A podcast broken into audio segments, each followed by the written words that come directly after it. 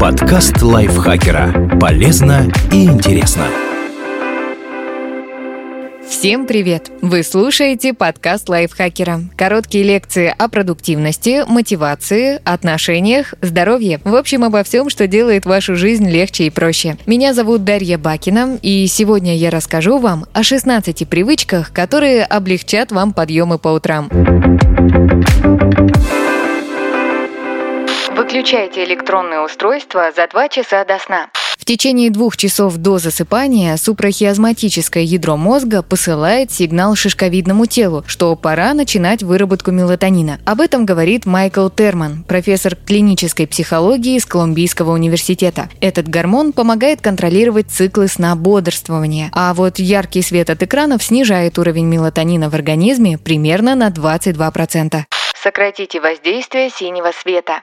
Если все-таки нужно вечером пользоваться компьютером, установите программу, которая поменяет цветовую температуру дисплея на более теплые оттенки. Или просто убавляйте яркость экрана на 50%. Ученые считают, что такое количество синего света не помешает сну. Также стоит поменять в квартире лампочки на такие, теплота которых по шкале цветовых температур находится в районе 2700-3000 кельвинов. Выбирайте лампы накаливания и светодиодные с теплым белым светом.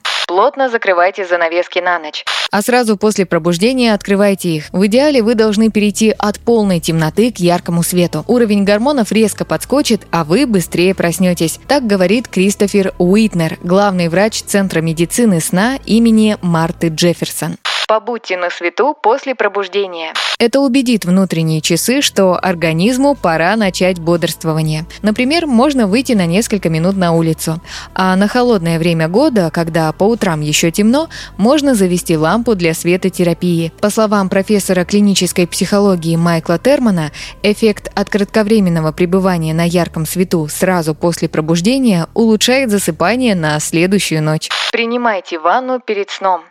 Перед засыпанием температура тела естественным образом снижается. Если специально увеличить разницу температур, то есть жарко в ванной и прохладно после нее, вам легче будет заснуть.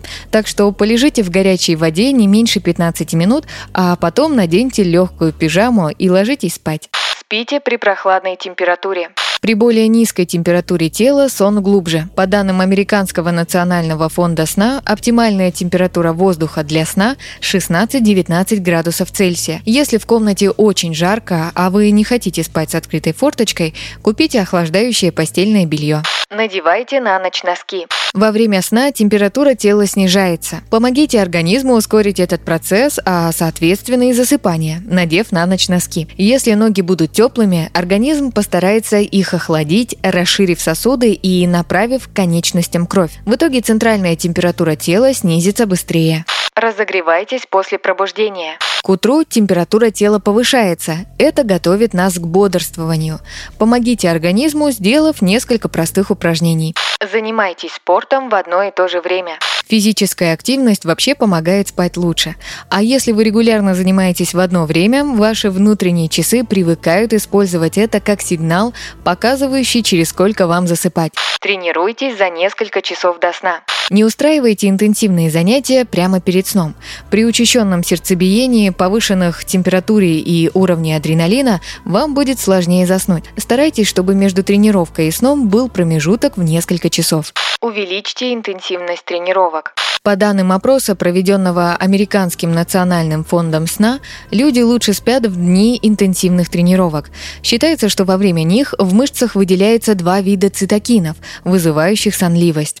Завтракайте сразу после пробуждения. Дневные и ночные циклы переключаются в зависимости от того, когда мы едим. К тому же завтрак сразу после пробуждения разгонит ваш метаболизм. Ешьте каждый день в одно и то же время.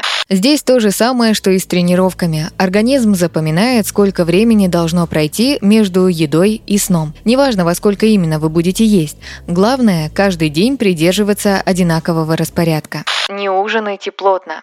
От слишком мобильной еды перед сном повысится температура тела, а это помешает заснуть. Можете перекусить чем-нибудь, но не переедайте. Проконсультируйтесь с врачом насчет приема мелатонина. Его выпускают в виде таблеток. Они регулируют уровень гормона мелатонина в организме, однако принимать их постоянно нельзя. Используйте их, если у вас сбились циркадные ритмы, например, после смены часовых поясов. Но перед приемом обязательно посоветуйтесь с врачом.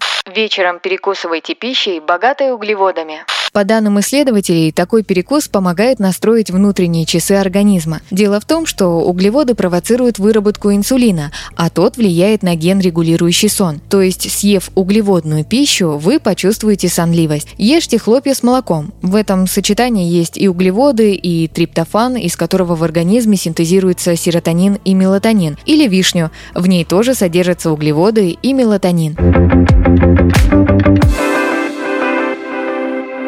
Спасибо Елене Евстафьевой за этот текст. Подписывайтесь на подкаст Лайфхакера на всех платформах, чтобы не пропустить новые эпизоды. Ставьте ему лайки и звездочки. Это помогает узнать о нас новым слушателям. Свои впечатления о выпуске оставляйте в комментариях или отзывах в приложении. А еще включайте наш подкаст «Сейчас скажу». Эта аудиовикторина понравится тем, кто хочет проверить свои знания и заодно весело провести время. На этом я с вами прощаюсь. Пока.